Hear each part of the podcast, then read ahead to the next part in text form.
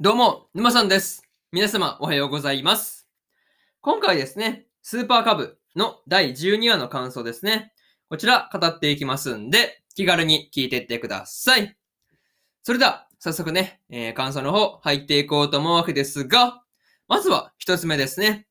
桜を見に行こうというところで、小熊とレイコとですね、C の3人で、まあ、鹿児島まで桜を見に行こうということで、まあ、見に行っていったわけですが、まあね、こう、道中での3人のね、こう、まあ、旅を満喫してるというか、なんかね、そういう風景がすごいこう、見ていて、ほっこりしたなっていう感じでした。個人的にですね、写真を撮られそうになったっていう小熊がですね、レイコの胸ぐら掴んでるっていうところですね。いやー、ここは結構ね、何気に、何気にこう、ああいうところね、好きだったりするという話ですね。そう。いや、なかなか面白いよね。そう。いや、見ていて本当にそう、好きだったり、好きだったりしたわけですが、まあ、にしてもですね、こう出発する前とか、こう、霊光のね、あの、後ろに、まあ、乗ってる時に、こう、ウキウキしてるっていうシーンがですね、こう、可愛くて、本当にね、見ていて癒されたなっていうところでしたね。そう。見ていてマジで癒されるっていうね。そう。いや、本当にその辺が良かったなって話と、またですね、えー、ビア湖で、その夏にね、株オーナーのミーティングとやらがね、あるという話もね、出てきてたりしたんで、まあ絶対ね、あの3人のことだからね、夏にこう、まだ夏休みとか使ってですね、こう、ビア湖まで出てきて、その株主のね、まあ、うん、まあそのオーナーのところにね、まあ入ってるんじゃないかなっていうところね、なんか見ていて感じたりしたよって話ですね。うん。まあでもね、こう、株乗りが400人も集まるって、こう、どんな感じなのかなっていうのは、まあ純粋に気になるよね。そう。まあなんか想像すらつかないというか、うん、なかなか、うん、そんな感じがあるなっていうとこなんですけど、まあ、うーん、そうだね。なんかね、実際どうなんだろうっていう感じですよね。うん。でもなかなかね、株乗りがそんな集まるイベントがあるっていうのが、なかなか面白いよね。そう。まあその辺がね、シンプルに、まあ面白いよねって話で、まず一つ目の感想である、桜を見に行こうというところ、終わっておきます。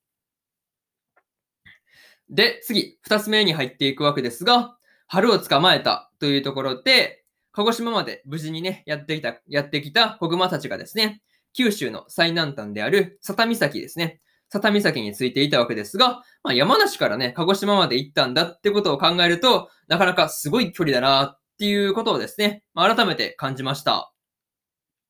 うん。まあ、にしてもですね、佐多岬でのですね、桜が、まあ、わざわざ鹿児島までですね、来た甲斐があって、本当に綺麗だったなっていうところで、まあ、この時の青空とかもね、合わさって、こう、ザ・春っていう感じですごい良かったなっていうところでした。うん。なかなかめっちゃ綺麗でしたよね、桜ね。そう。いや、本当に見ていて素晴らしいっていう、まあ、一言に尽きるなっていう感じでした。うん。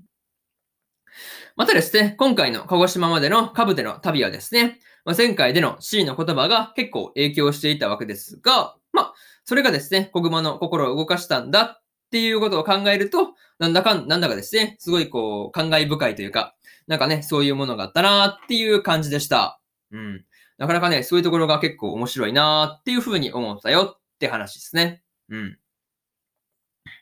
あとはですね、佐多岬の桜の花びらをね、持って帰ろうっていう風に C がね、提案していたわけですが、まあ、なんかね、もうこう、まあロマンチックな感じですよね。そう。あの、花びらを持って帰ろうっていうね、その発想自体なかなかないかなって感じですよね。普通花びら落ちてきても、あ、花びらだぐらいにしか思わへんからね。それを持って帰ろうっていうのがなかなかいいなっていう風に思ったりしました。うん。そういうところね、いいなって思ったのと、あとね、こう、春を連れて帰ってきたっていう国語のね、ポエムチックな、まあ、一言ですよね。まあ、ああいうところが、まあ、そういうところ、なんかね、そういうポエム感があって、なかなかね、いいなーっていう風に思ったりしました。うん。そういうところも含めてですね、なかなか面白かったよねって話で、二つ目の感想である、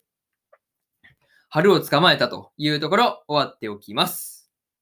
で、次、三つ目ですね。三つ目はですね、三代の株というところで、ラストでですね、C がリトル株をね、買っていたわけですが、まあ、リトル株をですね、撫でている時の、こう C がですね、いや、本当にこう、嬉しそうな感じがしてですね、見ているこっちもですね、すごく幸せな気分になったなっていう感じでした。うん。あとはですね、こう C が株と色合いの似たですね、服装をしてるっていうところもね、なんかこう、なんだかね、すごいいいなっていう風に感じました。なんか合わざと、わざと合わせてるのか、まあ偶然会っちゃっただけなのかわかんないですけど、まあ、なんかね、そういう細かいところがね、合ってるっていうのもなかなかいいなーっていう風に感じたよって話ですね。うん。またですね、その時の C からの電話で、こう、国間がですね、へってなってるところですね。そう、多分ね、あれ株買いましたって言ってるんだと思うんですよね。うん。多分それを聞いて、へってなったんですけど、なんかあの、あの感じですよね。うん。なんとなくなんですけど、あの辺がこうすごい好きなシーンだったりするという感じですね。うん。にしてもね、こう自分でお金を出して買ってですね、こう足らない分はね、返す約束でお父さんに出してもらうっていう感じのことをね、C がしていたわけですが、まあ、そこまでしてですね、こう株を買おうと思えるようになったっていうのはね、まあまずまずまず間違いなくね、小熊と玲子の影響ですよね、という感じですね。そう。絶対影響されてるよねって感じで、やっぱりね、そういうところ面白いなって話で、まあ、でもね、これでこう C の、まあね、あのー、イタリア化計画ですよね。あれがこうまた指導するのかっていうふうに思うと、なかなかこれはね、ワクワクするという感じでした。なかなかね、そういうところいいよねって話で、えー、三つ目の感想である、三台の株というところ終わっておきます。で、最後にというパートに入っていくんですが、今回でですね、スーパーカブも最終回だったわけですが、最後にですね、レイコとシーと国マの3人がね、こう株に乗って並んでいるっていうところで、すごいこう感動してしまったというところですね。まあね、そんな株乗り3人がですね、新たな春を迎えて、株とどうやってね、また1年を過ごしていくのかっていうところですね。その辺がシンプルにね、気になるなーっていうところですね。しかもですね、最後の最後で色がね、まあ明るくなるっていう演出ですよね。あれもね、本当にこう凝っていて、すごく良かったなという風なことをね、感じました。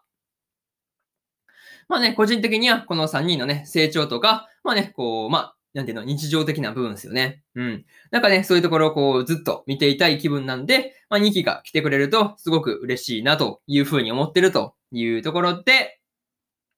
うん。そうですね、今回のスーパーカブの第12話の感想ですね。こちら、終わっておきます。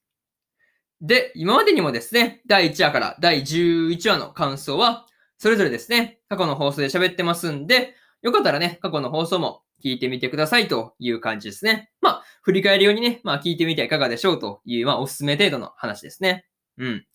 で、えー、今日はですね、他にも日本更新しておりまして、究極進化したフルダイブ RPG が現実よりも、現実よりもクソゲーだったらの第12話の感想と、髭を剃る、そして女子高生を拾うの第12話の感想ですね。この2本更新してますんで、よかったらね、こっちの2本も聞いてみてくださいという話と、